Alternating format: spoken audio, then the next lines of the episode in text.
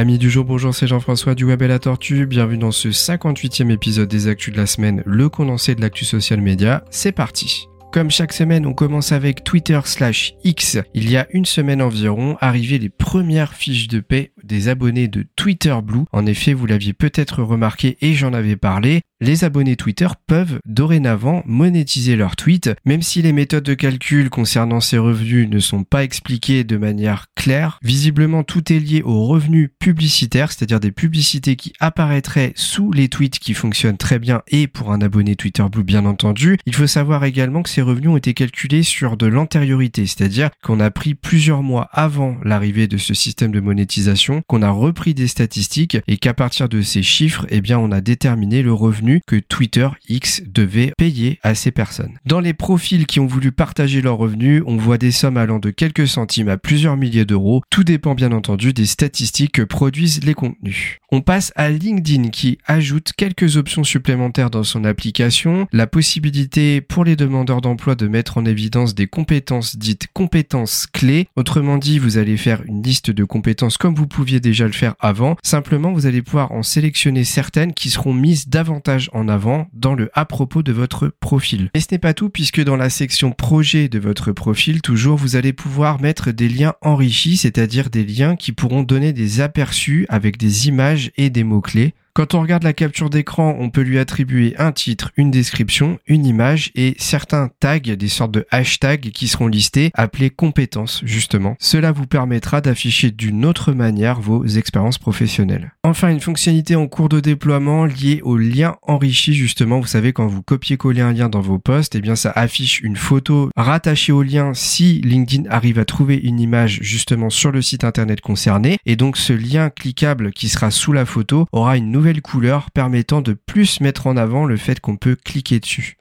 On passe à YouTube qui a décidé de donner un petit coup de nettoyage à sa page d'accueil. En effet, si vous videz votre historique pour nettoyer votre navigateur, eh bien la page d'accueil sera quasiment vide. Alors vous le saviez certainement hein, jusqu'à présent quand vous connectiez même pour la première fois sur YouTube, eh bien vous aviez une série infinie de vidéos qui étaient proposées parce qu'elles marchaient très bien et que YouTube s'il ne connaissait pas vos centres d'intérêt, eh bien savait pertinemment que vous allez bien finir par cliquer sur une de ces vidéos puisque elles avaient de très bonnes statistiques. Eh bien ça, c'est un grand pas en arrière qui est fait par la plateforme. Alors sachez également que si en plus de ça, vous désactivez littéralement votre historique de manière permanente, eh bien quand vous reviendrez sur la plateforme le lendemain par exemple, vous n'aurez toujours pas de nouvelles vidéos suggérées, tout sera lié à vos abonnements. À voir si cela durera longtemps. Mais aussi, YouTube fait un pas en avant côté short puisqu'ils ont décidé de retirer petit à petit les liens cliquables directement dans les descriptifs, à savoir que le but de cette action est de rendre la tâche plus difficile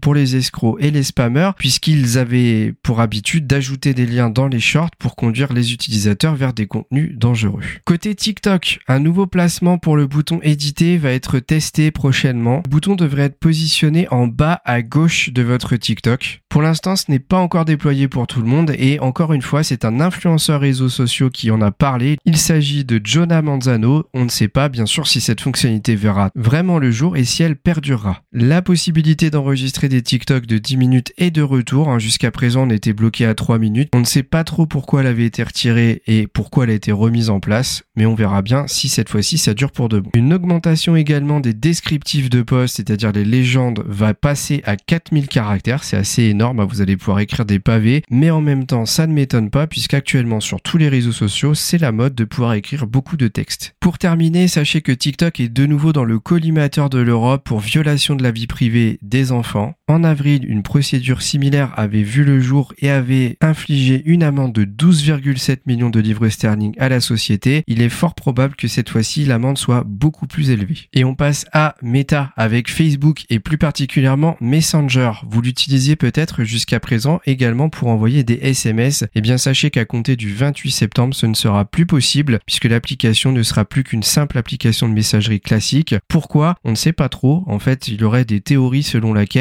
l'application ne serait plus compatible avec les standards de messagerie. Il préférerait donc faire marche arrière. Côté Instagram, deux fonctionnalités sont en test et pourraient être déployées prochainement. La possibilité de créer des publications alimentées par l'intelligence artificielle et aussi un redesign des publications pour voir plus facilement le nombre de likes, de commentaires et de partages. Côté WhatsApp, une nouvelle fonctionnalité de partage d'écran lors des appels va être mise en place petit à petit sur toutes les applications mobiles desktop. Ainsi, si vous voulez partager votre écran, il suffira d'appuyer sur un petit bouton en forme de smartphone et avec une flèche à l'intérieur. Il devrait être situé en bas de l'interface lorsque vous êtes en appel vidéo. Et voilà, on arrive à la fin de ce podcast des actus de la semaine. J'espère qu'il vous a plu. N'hésitez pas, comme d'habitude, si vous voulez échanger avec moi, à mettre un commentaire sur YouTube directement sous ce podcast, à mettre 5 étoiles si vous le pouvez sur votre plateforme d'écoute. Ça aide notre chaîne à se faire connaître. Pour terminer, sachez qu'il n'y aura pas de podcast des actus de la semaine durant les deux prochaines semaines. En effet, je pars en vacances. On se retrouve donc à la rentrée à partir du 4 septembre pour le prochain épisode des actus de la semaine, le tout premier de la rentrée des classes. À très vite.